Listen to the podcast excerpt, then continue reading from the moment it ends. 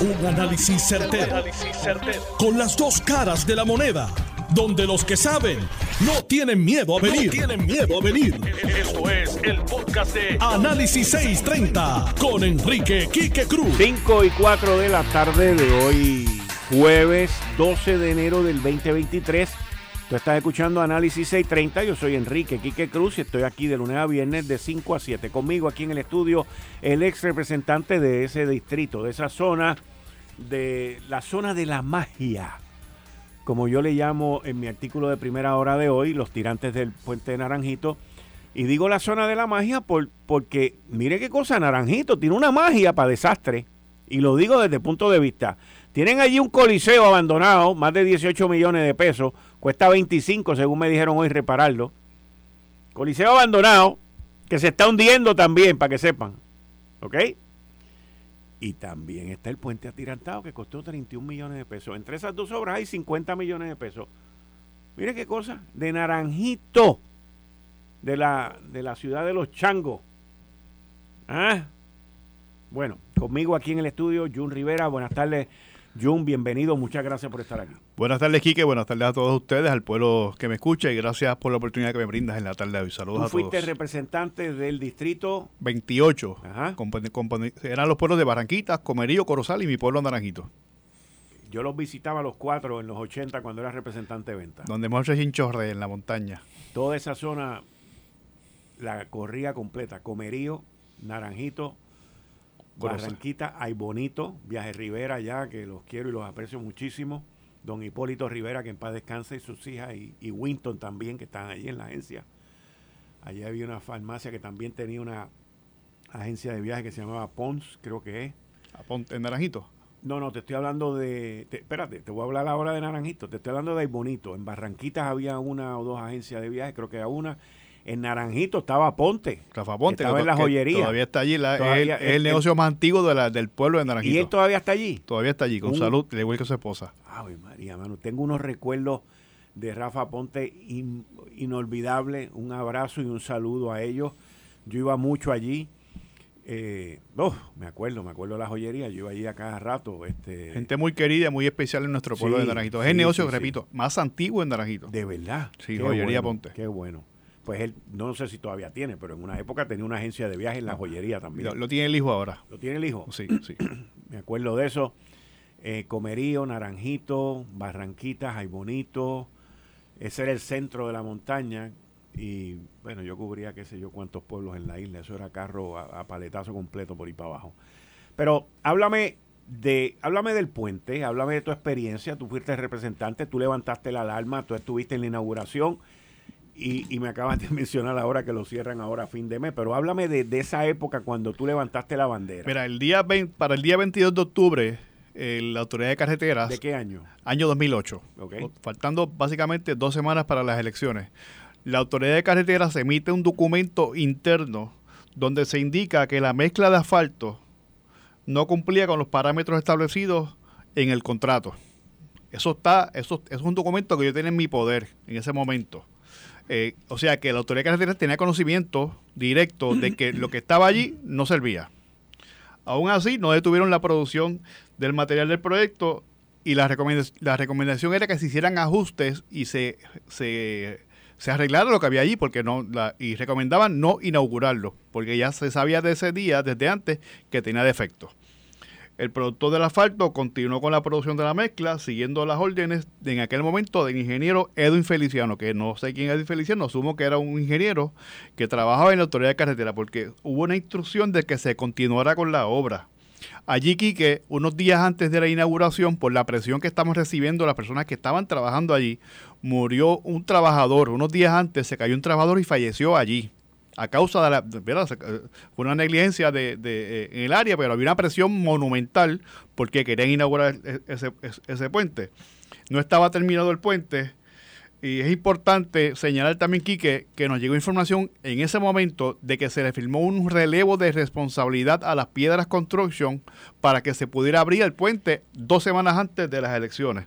Y también nos llegó información que, hubo un cambio de orden que se llama aceleración del proyecto. Y esto es que el X proyectos está para abrirlo, vamos, estamos en 2023 y se supone que lo abran, lo inauguren en agosto de este año y lo quieren eh, inaugurar en abril pues se cambia la orden al contratista, se le da más dinero para que acelere el proyecto y lo adelante. En este caso faltaban dos, dos semanas para las elecciones, el señor gobernador estaba bien atrás en las encuestas, ellos lo sabían, querían inaugurar ese puente sabiendo que no cumplía con las especificaciones, que estaba mal construido, que había que arreglarlo, y aún sabiendo eso, alguien dio una orden que hay que preguntar quién fue el que dio la orden para que continuaran y terminaran esa obra como la hicieron hay algún irresponsable en la autoridad de carretera, o ya no está allí, no lo sabemos, que firmó un documento para que continúe con la obra. ¿Quién es? Es importante que se indague y se busque esa información.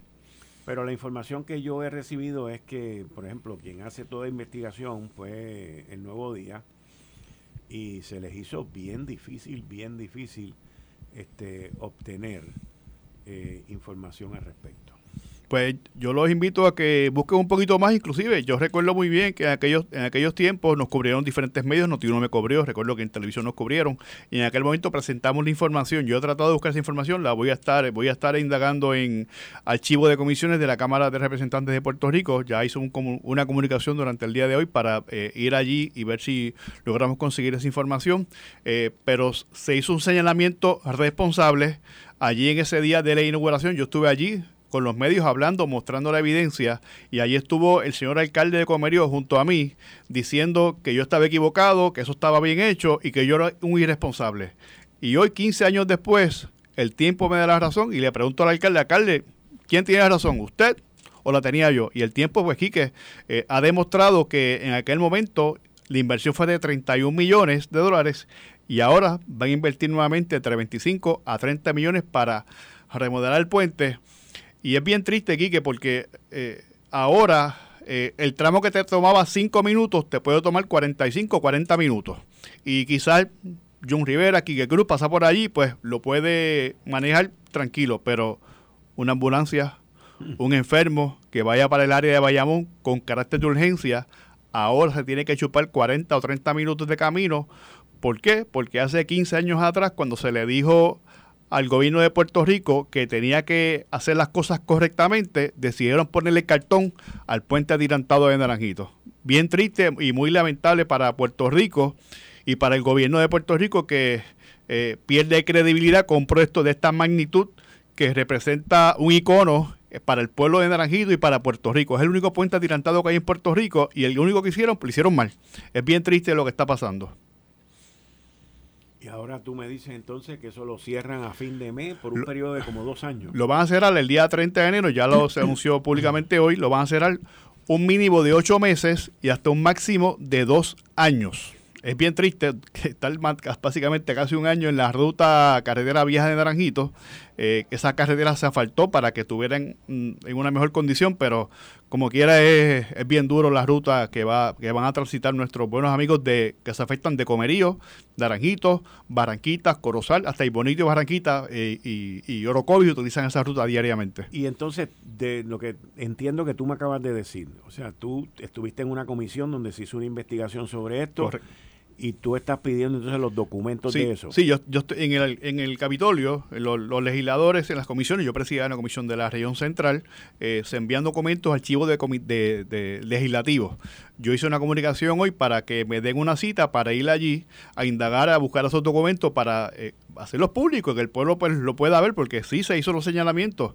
Eh, esperamos pues en unos días estar allí y conseguirlo, pero eh, la agencia tiene que tener ese documento interno. Hubo una comunicación de la autoridad de carreteras donde le decía que los parámetros no se cumplían con los parámetros establecidos y que la mezcla, la mezcla de asfalto B1 que había allí estaba mala y que había que repararlo. Eso lo sabían ellos. Y aún así, alguien recibió una instrucción y continuaron con el proyecto y lo inauguraron hicieron una fiesta, se despacharon con la, con la cuchara grande dos semanas antes de las elecciones y allí estuvo el ex gobernador Aníbal Acevedo Vilá, el alcalde de Comerillo y un grupo de, de, sus aliados inaugurando ese puente y diciéndole que era lo, mejor del mundo. 15 años después se, se nota y se destapa la irresponsabilidad del gobierno de Puerto Rico, Aníbal Acevedo Vilá, José Santiago y la autoridad de carreteras que fueron negligentes en sus deberes como buenos servidores del pueblo de Puerto Rico.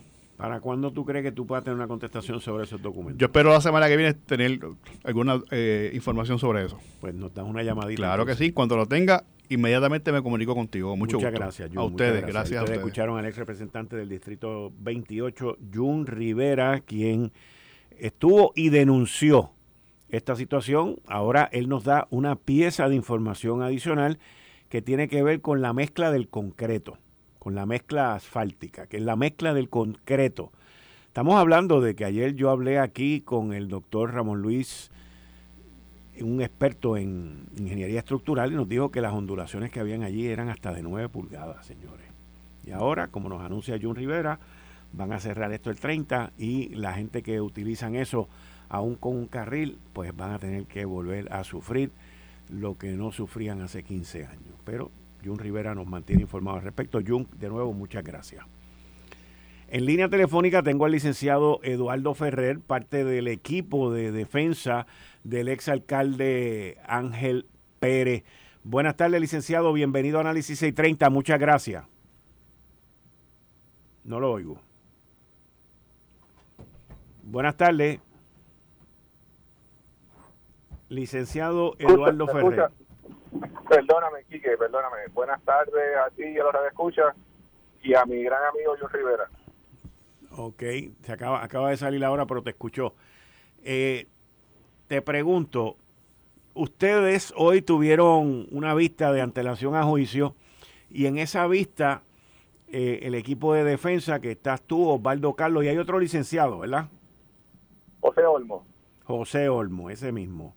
Yo sabía que había un tercero, pero no tenía el nombre. Y el licenciado José Olmo, eh, dentro de las argumentaciones y las presentaciones, ustedes, eh, primero, no culpable, que mucha gente esperaba que quizás el exalcalde Ángel Pérez aceptara su culpabilidad, como lo han hecho todos los acusados en este esquema. Él es el único que hasta ahora ha dicho no culpable. Luego de eso, ustedes vienen con la teoría de la defensa de que esto no fue soborno ni extorsión, que esto fue un donativo a la campaña, unos donativos a la campaña.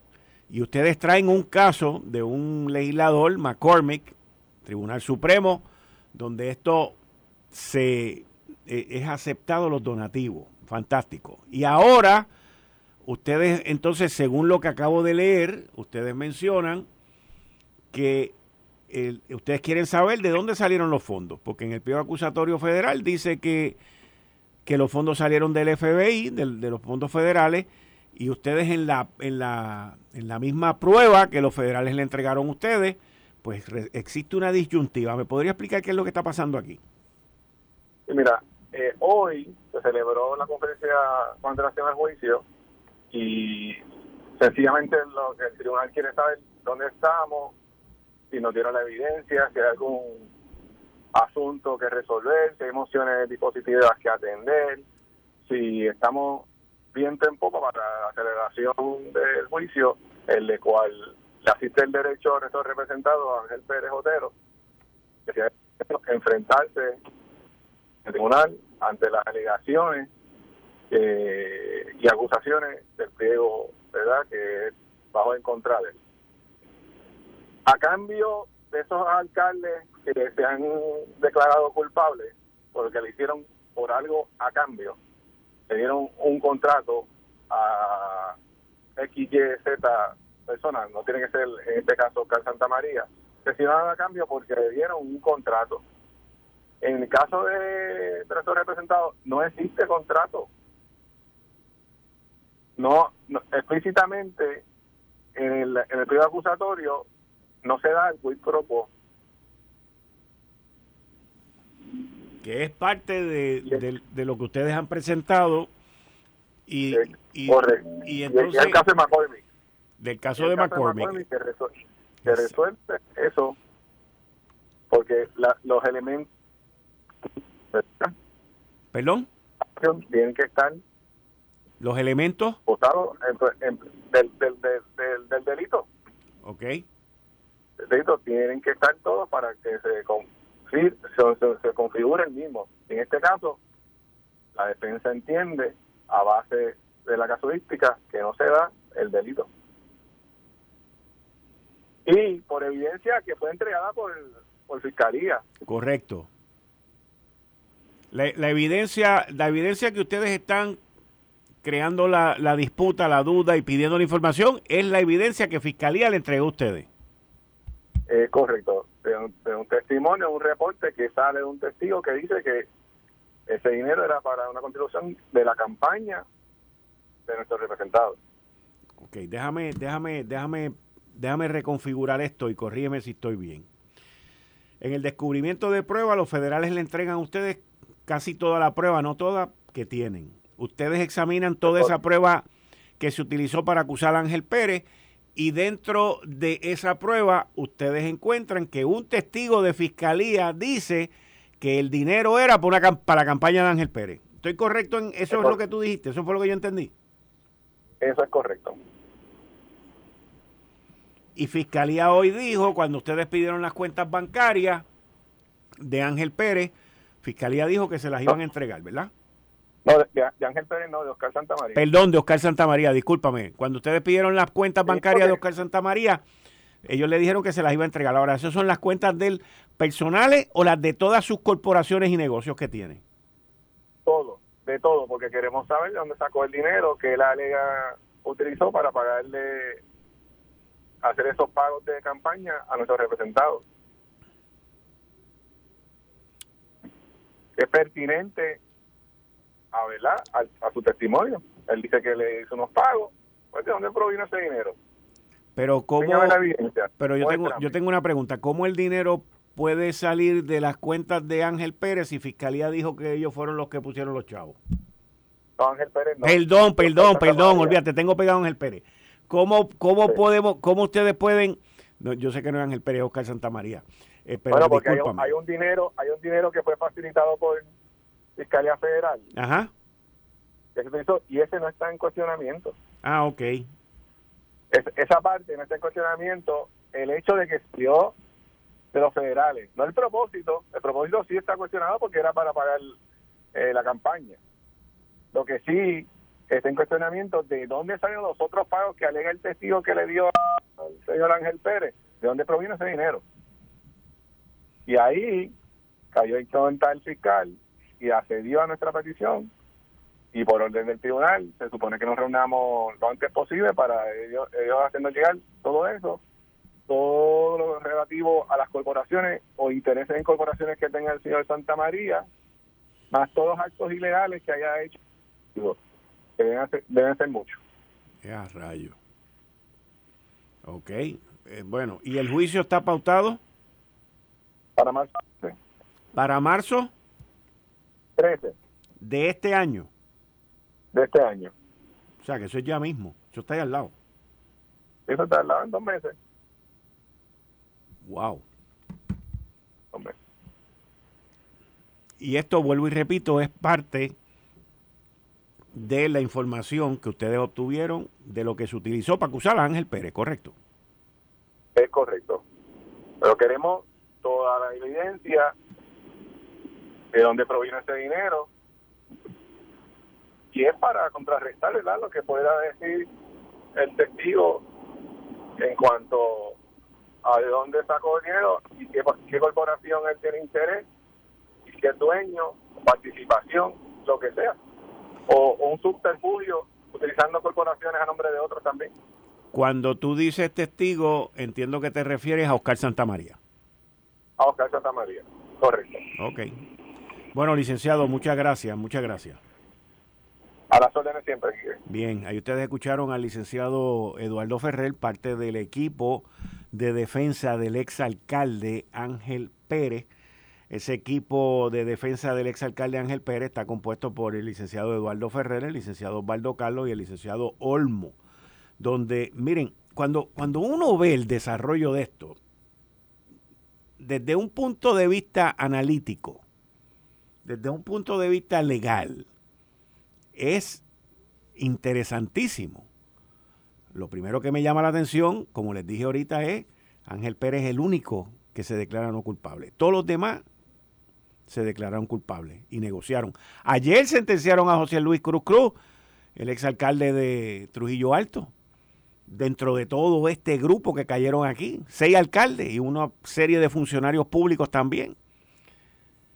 Luego de que se declara no culpable y no acepta, no acepta el trato que le ofreció Fiscalía, que llegó a ser 30 meses, de los cuales él solamente tenía que cumplir 20 y pico, dijo que no, se declara no culpable. Luego que se declara no culpable, viene y dice que el dinero no era soborno y extorsión, que el dinero era para la campaña política. Luego que, viene con lo de la campaña política, salen con la parte de que hay una contradicción y una falta de información donde no se especifica el delito del quid pro quo en el pliego acusatorio. Estamos yendo por unas partes muy técnicas y traen un caso del Tribunal Supremo de los Estados Unidos que dice que el pliego acusatorio tiene que ser bien explícito, bien claro sobre el quid pro quo. Y usted escuchó al licenciado Eduardo Ferrer decir, todos los demás se declararon culpables porque repartieron contratos y todo, pero el mío no repartió, no dio contrato. Y ahora ellos quieren las cuentas bancarias de Oscar Santamaría para ver de dónde fue que salió el dinero. El dinero fue cash, para que estemos claros. Pero para que el dinero sea cash, hay que cambiar cheque o hay que ir allí con la TH, con esto, con un cheque, con lo que sea. Y esto, señores, a menos de 60 días. Porque esto es marzo que comienza este juicio. Y ellos esperan que este juicio dure aproximadamente dos semanas.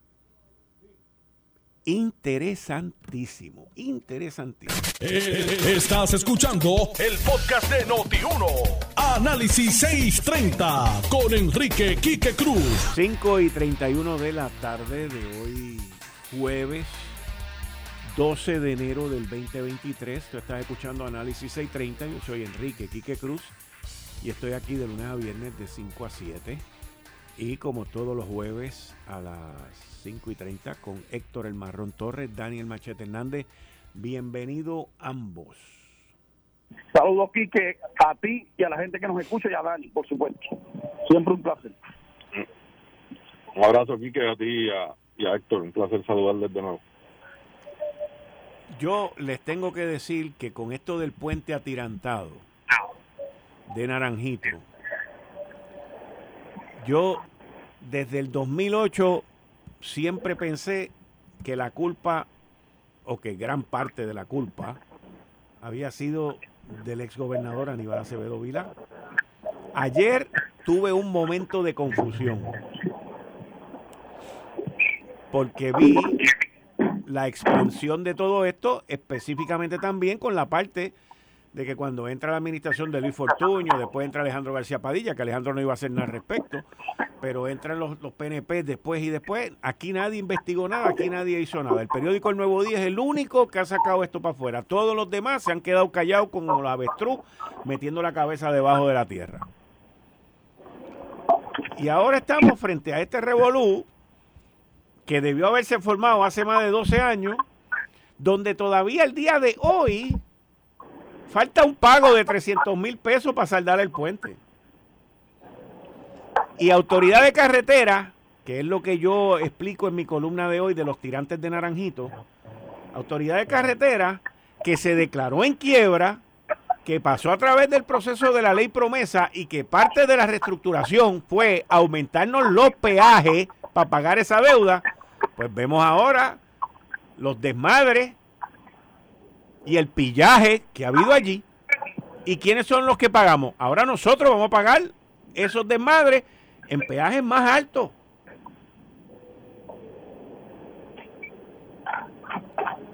Ah, bueno, eh, pero... Ajá, dime.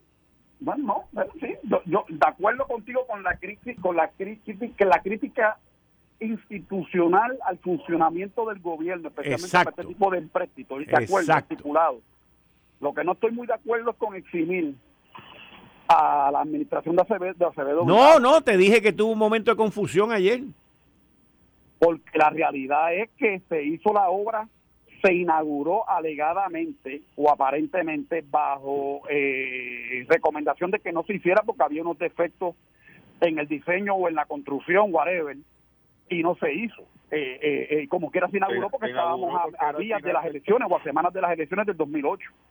O sea, entonces volvemos a lo mismo. Entonces son los mismos que acusaban de o querían o, o propusieron demoler el Coliseo de Puerto Rico y hacerlo y destruir una serie de obras de infraestructura aquí y son los mismos que politiquearon hasta hasta hasta el cansancio con una obra de infraestructura esta mañana aquí que yo escuché aquí por aquí por Noti 1 a un arquitecto urbanista yo no sé cómo se llamaba el tipo Cardona Roy o algo así diciendo diciendo que la culpa de eso era de Pedro Rosselló bueno, lo, lo menciono en mi artículo también, que vengo y digo, o sea, como buenos populares, pues tienen que meter a Pedro Rosselló porque ¿quién lo diseñó en el 98? Bendito sea Dios. Y entonces de entrever, Quique, que el asunto del puente se diseñó a la prisa y pues ese es el causante del problema, porque Carlos Pesquera es de Naranjito, que era el secretario de Obras Públicas. Oye, el problema no es ese, el problema es que Aquí tienen que hacer una vista pública y deben citar a Pesquera y a Rosselló. Yo no tengo problema. Oye, hay que ser transparente y que se explique las cosas como son, pero la realidad es que también tienen que eh, citar a José Izquierdo, tienen que invitar a aquel, a, aquel eh, Fernando Fagundo, tienen que llamar a Gabriel Alcará, tienen que llamar a toda esa gente que fueron los que se estaban supuestos a fiscalizar que eso se diera. Así que quién firmó la inspección, quién hizo las inspecciones de ese contrato del puente atirantado. ¿Qué ingeniero fue el que puso su licencia en riesgo ahí validando esa construcción allí? Eso estaba listo para el uso y disfrute de la gente. Aquí tiene que haber consecuencias, que es lo que en este país no hay. Y vamos a ver si hay los modrogos suficientes para que la legislatura haga una investigación o se haga una investigación a nivel del Departamento de Justicia en el Ejecutivo y se adjudiquen las consecuencias y pague quien tenga que pagar, sea quien sea, PNP Popular pero tiene que haber un escarmiento. Faltan 300 mil dólares y a lo mejor hay que tumbar el puente y hacerlo otra vez. Eso es una eso eso es una afrenta al pueblo de Puerto Rico. Dani. Mira, yo eh, eso de verdad ya yo estoy cansado con, con ese jueguito. Estamos hablando de eso. Coge unas primeras planas. Sí, chico, coge unas primeras planas. Ahora llega, viene el fin de semana largo y la semana que viene, a menos que algún cajo se caiga por el puente ese, Dios lo proteja, no va a pasar nada. Entonces, ¿sabes? Contra. ¿Hasta dónde? Aquí un médico comete un error, porque a veces no es ni siquiera un mal práctico, es un error. Y lo quieren meter preso. Y, y, y, le cobran la vida y le quitan la casa. Aquí los abogados tienen que trabajar de gratis, hacer servicio pro bono, social, fantástico. ¿Y los ingenieros qué? Aquí se ha hablado de meter preso un montón de gente. ¿Y cuando aquí no digo yo meter preso, se ha multado, se le ha quitado la licencia a esos ingenieros que hicieron esas escuelas que se filtran al otro día. Mira, cuando hicieron la comandancia de Mayagüez, yo trabajaba en, el oeste, yo estuve allí, Pedro Rosselló la inauguró. El mismo día que la inauguró hubo que poner una carpa afuera, porque el piso de arriba estaba inundado completo porque estaba lloviendo y se filtraba. Eso tú sabes, maldita sea, pero ¿quién se va a hacer responsable de algo aquí? Pero cansamos de eso, la gente lo critica, los medios le dan primeras planas y a los cuatro días venga el próximo bochinche. Y ya, y se acabó. Ese puente le han cerrado los carriles un montón de veces porque nunca ha estado en óptimas condiciones. Y aquí nunca se ha llevado esa firma de ingenieros a la corte o a una vista, por lo menos, para exigirle cuenta. Y no es llevarlos y que hablen. Es que tienen que aparecer en algún lado. Pues sencillo. Quebramos esa compañía, fundamos otra y con un tecnicismo legal nos tenemos que seguir aguantando esos ingenieros corruptos, irresponsables, pillos, pero le queremos echar la culpa a los políticos. No, el político comisionó esa obra y, yo, y en este caso estoy hasta en desacuerdo. No, aquí no hay que citar a Roselló para nada. Aquí hay que citar la gente que hizo esa propuesta y la firma de ingenieros, no que construyó el puente, la que certificó ese puente junto con la que lo construyó. Esas son la gente responsable. Pero yo estoy de acuerdo en principio, pero, pero, pero eh, yo estoy de acuerdo en principio con lo que Dani también dice, pero mira lo que pasa.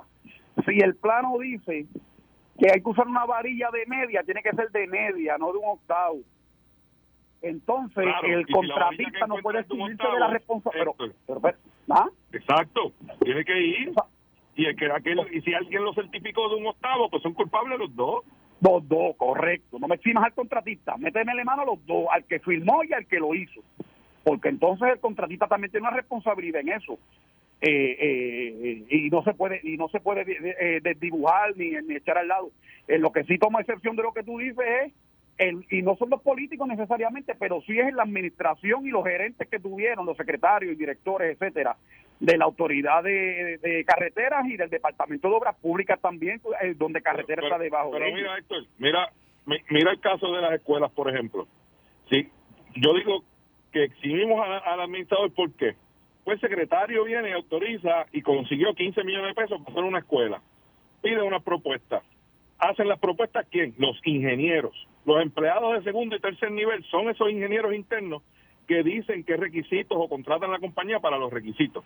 Se viene la compañía privada, somete esa propuesta, que son los mismos que después pegan a, pedir órdenes de cambio, órdenes de cambio para meterle 15 y 20 millones de pesos por encima de lo que valía originalmente, porque saben que lo que cotizaron en un inicio no era real y lo hicieron simplemente para coger el contrato. Entonces, después de que usan ese subterfugio para cobrarnos más caro, también entonces lo que pasa es que quienes son responsables de eso son unas firmas de ingenieros que están licenciados por el Estado. O sea, hay que fijar esa responsabilidad allí. Y si el ingeniero fulano de tal firmó eh, como presidente de esa compañía, hizo esa construcción fatula, corruptamente, se, se robó el dinero, ese ingeniero no puede venir mañana y cambiarle el nombre a la compañía y seguir robándonos el dinero. Tiene que perder la licencia. Y eso aquí prácticamente nunca pasa eso. Entonces, el secretario de Educación no puede ser responsable porque el ingeniero pillo ese quiso poner unas varillas que no eran y se confabuló con otro empleado y con el que le certificaba la obra para embolsicarse los chavos y poner materiales más baratos para robarnos a todos nosotros. El político no es culpable de eso, a menos que sigamos en la práctica de los 80 y los 90, de que el político fulano de tal refiere la compañía corrupta para él también guisar. Eso es distinto. Pero toda la culpa de lo que pasa en el país no es solamente de la clase política, los funcionarios electos. Hay una gente aquí velando huida para robarse los chavos, chicos, para robarle al gobierno, no importa si es popular o PNP que lo administra. Y con esa gente que hay que acabar y a eso es que hay que meterle mano. Y eso pasa por alto aquí, porque aquí se protege al privado. Mira los informes del Contralor, últimamente lo que te dicen es el individuo o el comerciante tal. No digan nombre si es un pillo. Diga el nombre para que la gente sepa quién es ese desgraciado que está robando el chavo a la gente. Y Lo que pasa es que eso viene del debido procedimiento de ley, Dani, eso no puede ser así tampoco. La gente tiene unos derechos, ¿entiendes? Ah, pues, la, el Contralor por ley eh, refiere a justicia y justicia acusa a Bueno, pero, la, primera, la primera pregunta... no te tiran el nombre. La primera pregunta que yo me hago y que varios radioescuchas me lo han hecho a mí también aquí, me lo están escribiendo ahora mismo, es algo que tiene que ver con lo que Dani acaba de decir ahora sobre los ingenieros y los que trabajaron allí y los que certificaron eso. Porque lo primero que dicen, lo primero que está corriendo por ahí es que no, los que certificaron eso son empresa privada. Eso no importa. Como quiera tiene que haber alguien local licenciado por el Colegio de Ingenieros y Agrimensores. La pregunta es, ¿dónde está el Colegio de Ingenieros y Agrimensores sobre este tema? Y no vengan con el cuento. Todavía solo preside el amigo tuyo, Juan Alicea, todavía preside. Sí, pero, pero él no tiene nada que ver en, eh, digo, yo le adjudico a él el desastre mayor que hizo en la Autoridad de Energía Eléctrica, pero no le puedo adjudicar a él lo del puente, porque él en esa época lo más probable... No, no, no. Lo más pero es el presidente del colegio, ¿eh? Yo sé, yo sé, yo te entiendo, pero... Pues pero que responda, pero que, responda, que hable con los ingenieros. No van, no van a hablar porque lo que... ¿Quiere que te diga lo que va a decir? Nosotros ya mandamos a hacer un estudio, nosotros investigamos, nosotros esto, y te va a meter con el mambo jambo ese, como me hizo una vez aquí en este programa, que hizo el ridículo, yo todavía tengo el sonido de él ahí. Yo todavía tengo el sonido de él ahí. Donde yo lo ya, yo estoy diciendo que en Palo Seco hay cuatro, cuatro plantas cerradas que no están funcionando, y él me llama y al aire tiene los pantaletas de decirme a mí que yo estoy errado. Y yo le digo, ¿de verdad? Y me dice, sí, esa información que tú has dado es incorrecta, pero así, bien, bien para adelante. Y yo le digo, pues explíqueme entonces. Y él viene y me dice, bueno, la planta número uno este, está en mantenimiento. la unidad, la unidad. La unidad, la unidad uno está en mantenimiento. La unidad 2 eh, tiene un desperfecto y no está activa. La unidad 3 está en mantenimiento preventivo y la unidad 4 está apagada. Y yo digo, pues entonces, ¿qué diferencia es de lo que yo digo, lo que usted está diciendo? Estoy diciendo que las cuatro están apagadas y usted me dice que no. Entonces, si tú tienes una ah, persona así. Por el tecnicismo de que está en mantenimiento. Ah. Ponemos técnico. Sí, pero está apagada. Yo dije que están apagadas. Y están apagadas. Ese individuo fue el desastre. Hoy, hoy vivimos todavía lo que él hizo ahí. Así que como el colegio de ingenieros, con él, ¿qué explicación me puede dar una persona que destrozó la autoridad? Bueno, no destrozó, la terminó de enterrar.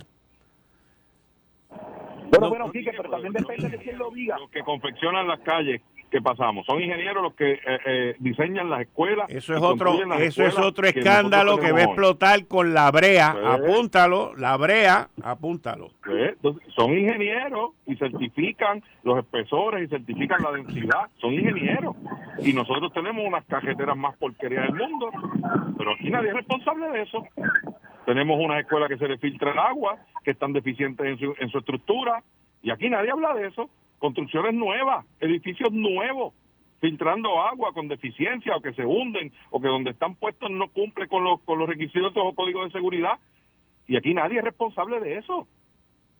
Entonces, ¿hasta dónde? ¿Hasta dónde? Y eso es dinero del pueblo.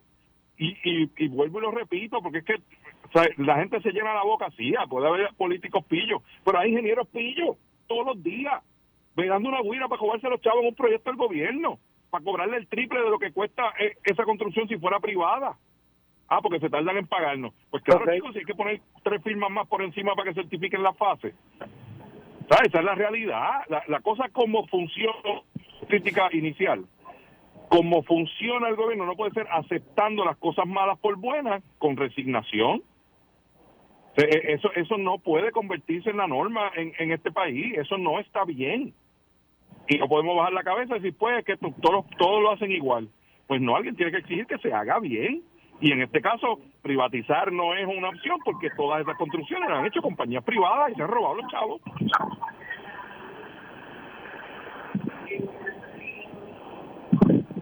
Bueno, cambiando el tema. Dani, ¿Cuál es tu opinión? ¿Deben de confirmar o no deben de confirmar a la nominada Procuradora de las Mujeres? Pues mira, yo estoy totalmente de acuerdo con la presidenta de la Comisión de la Mujer, la senadora Migdalia González, que seriamente ha dicho que ella tiene que evaluar ese nombramiento y darle el curso. Yo creo que lo que tienen es que darle el curso. Y me parece que los PNP tienen que un poquito, ¿verdad? Este, callarse la boca y darle espacio al proceso. Y cuando llegue el momento, pues votenle en contra se acabó. No puede ser que sea por descarte una persona que pudiera tener los méritos, pudiera quizás funcionar como una buena procuradora, pero aquí se ha armado este un marullo porque no es PNP marca diablo, porque es un nombramiento a 10 años y cómo vamos a meter allí a 10 años a una persona que no nos responde a la palma. Eso no puede ser un criterio en este país para evaluar a alguien, aunque el gobierno sea PNP, fue un gobernador PNP quien la nominó. Usted llame al gobernador y dígale al gobernador que eso está equivocado y que hay otro nombramiento de alguien que es mejor eh, eh, candidata que ella, pero que el criterio no sea que es que es más PNP que ella, o que, que porque ella no es PNP y tiene que ser un PNP. Ese no puede ser el único criterio.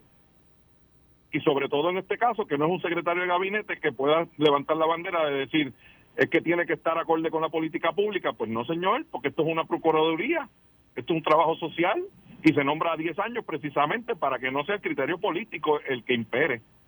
Entonces, creo que llegó el momento de simplemente seguir el proceso y cuando llegue el momento de votar, pues si la quieren colgar, cuélguenla y que el pueblo vea cuáles son las prioridades de los legisladores del PNP, así de sencillo. Pero a esa nominada hay que darle el proceso y hay que darle su vista y el pueblo tiene que escucharla. Y si tiene las credenciales, saber y evaluar si puede hacer el trabajo a 10 años de procurar la mejor vida en sociedad de la mujer. Eso es todo. Héctor Torres.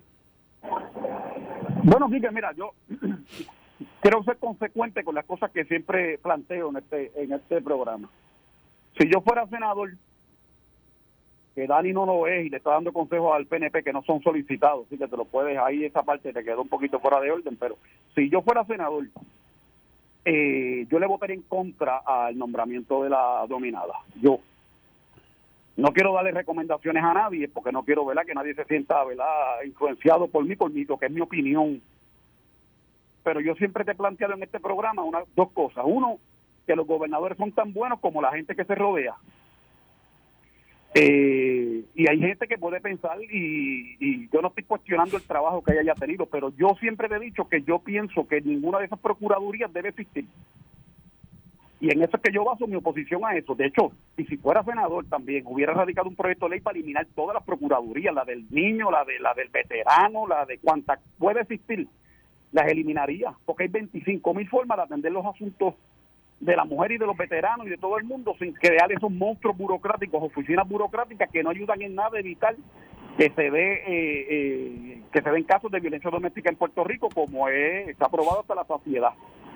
Eh, yo no sé, yo no sé. un procurador del hombre también?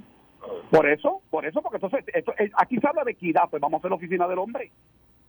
Porque a Luis Vigoró lo mató Lidia Echevarría alegadamente y aparentemente ese caso de violencia doméstica quedó reseñado en algún sitio. Ah, no, lo que pasa es que no es un patrón. Entonces hay que seguir ahora lo que dice la colectiva feminista esa, que lo que ha hecho es ponerle pie a esta administración desde que empezó, tratando de dictar lo, lo que tiene que hacer el gobierno electo del pueblo de Puerto Rico. Yo creo que una de esas mujeres de colectiva feminista lo que deben hacer es postularse y promover la política pública que ellos quieran desde el gobierno. Claro pero no gobernando a través de la prensa, a través de los medios de comunicación y, y tratando de buscar el, acomodo razonable para que los entrevisten, para que creen, empiecen a crear situaciones como las primeras planas del nuevo día con el asunto del puente atirantado. Le pregunto a Héctor y, luego a Dani, eh, ¿fue un mal cálculo político el haberla nominado por parte del gobernador? Bueno, si fue un cálculo, si eso fue un cálculo, ¿verdad? Y, y yo creo que yo estoy en récord, yo estoy con Pierluisi, respaldo a Pierluisi y creo que Pierluisi está haciendo un buen trabajo. Fue, fue tan mal cálculo que, por ejemplo, una noticia como es la expansión de los créditos contributivos para la industria fílmica en Puerto Rico, que se aumentan de treinta y tantos, o treinta y nueve, o treinta y siete, algo así, a cien millones de dólares.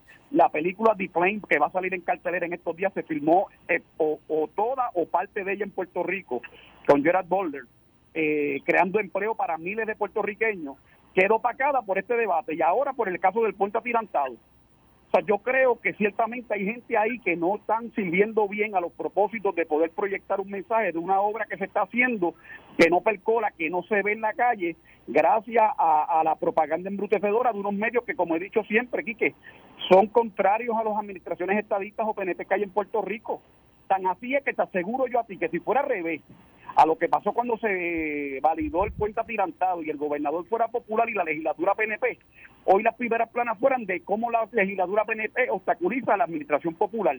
Pero como es un gobernador PNP y una legislatura popular, pues entonces cambian la retórica y entonces vamos a buscar chivos viejos para parecer que somos imparciales. Mírale, vamos a dar una picada de ojo a un gobierno popular para que parezca que somos medios independientes de comunicación, que estamos buscando la verdad, como el, como un analista político que, que, que fue político, que ahora quiere que el colegio de ingenieros se exprese y el colegio de arquitectos pero cuando este era político, cuando se inauguró el puente, era uno que aplaudía rabiar todas las cosas que hacía o, decía el gobernador Acevedo Vilá.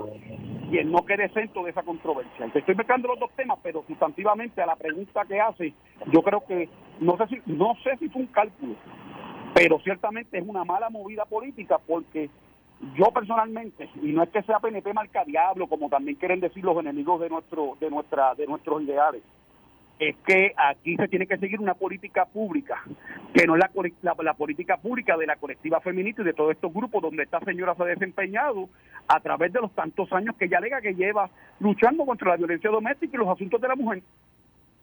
Así de sencillo. Yo no creo que represente el universo de las mujeres en Puerto Rico y por eso, aparte de por mi oposición de principio a que exista esa oficina de Procuraduría de la Mujer, le votaría en contra si fuera senador. ¿Y qué? Dani, eh, ¿Me podrías contestar después de la pausa? Que tengo que ir a una pausa. No se me vayan, por favor, si pueden. Claro. Muchas gracias. Usted está escuchando Análisis 630. Yo soy Enrique Quique Cruz y estoy aquí de lunes a viernes de 5 a 7. Hoy jueves. Esto fue el, podcast de Notiuno. Análisis 630 con Enrique Quique Cruz. Dale play a tu podcast favorito a través de Apple Podcasts, Spotify, Google Podcasts, Stitcher y notiuno.com.